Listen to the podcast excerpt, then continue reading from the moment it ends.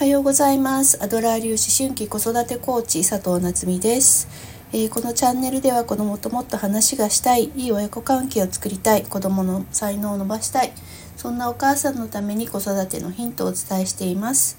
あとはね、えー、っとお母さんが毎日ご機嫌に過ごせる方法なんかもお伝えしています、えー、今日は2024年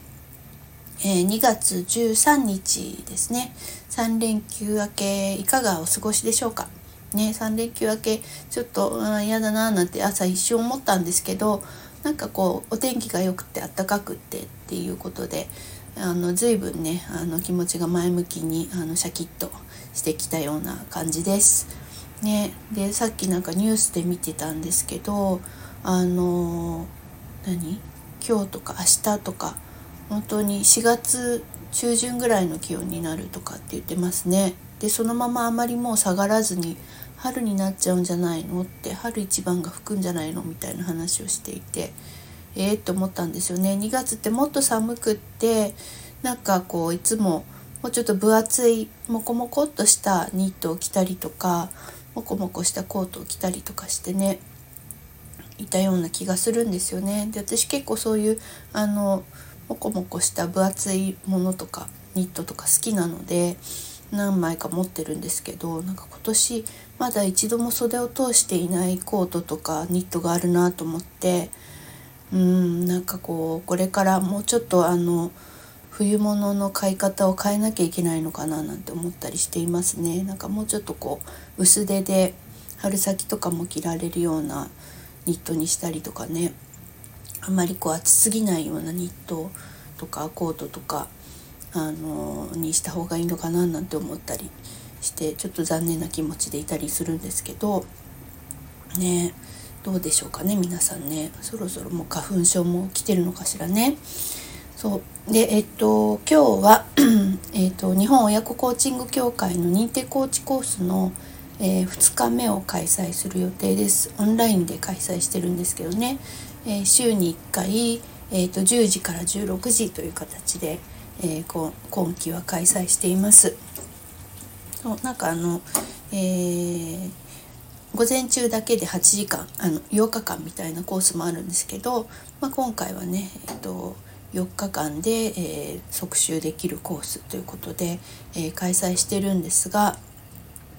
えーと、先週はね、えーとコーチング、えー、とは何かとかアドラー心理学って何なんだろうみたいな話とあとコーチとしてのねマインドとか在り方についてお話をさせていただいたんですけれども、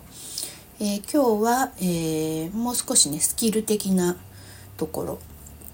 テクニックみたいなところもお伝えしていく回になっています。で、えっと、私コーチング学んだ時にあの他のコーチングスクールと、まあ、あの並行してこの、えー、日本親子コーチング協会の認定コーチコースを受講してたんですね。なんかちょっとそうな何でもこうのめり込みすぎやりすぎなところがあるので あの 並行して2つのコーチング、えー、講座をねあの受講してたんですけどもう一つのコーチングスクールで、えっと、100人コーチングっていうね、えー、100回コーチングかっていうあのお題が出てたんですね。でまあ、なかなかうまくこう自分が思ったようにコーチングができなくっていたんですけどこのあの日本親子コーチング協会の、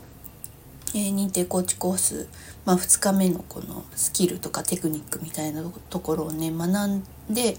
あこうやってやるとあのいいんだっていうのをねちょっとようやく理解できてでそれを100人 100, 回100回コーチングにあの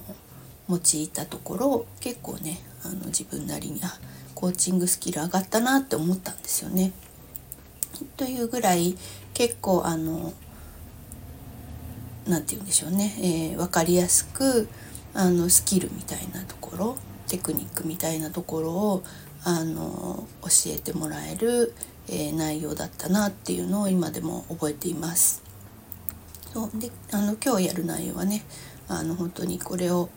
えー、頭に入れておくとコーチングで迷子にならないというかそうなんかコーチングっていろいろ質問しなきゃって思うとぐるぐる迷宮に入り込んだりとかね 最初の頃はねあるんですよね。なのでその状態からこう抜け出せるようなね、えー、フレームワークなんかも、えー、お伝えしていく内容になっています。うん、なので結構ねあの本当4日間でギュギュッと、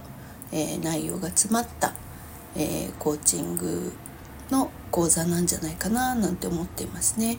でまあコーチングのスキルとはいえ、まあ、やっぱりあのどうやったら話してもらいやすいか、ね、心を開いてもらいやすいかとかなんかそういうところも含めて学んでいくのであの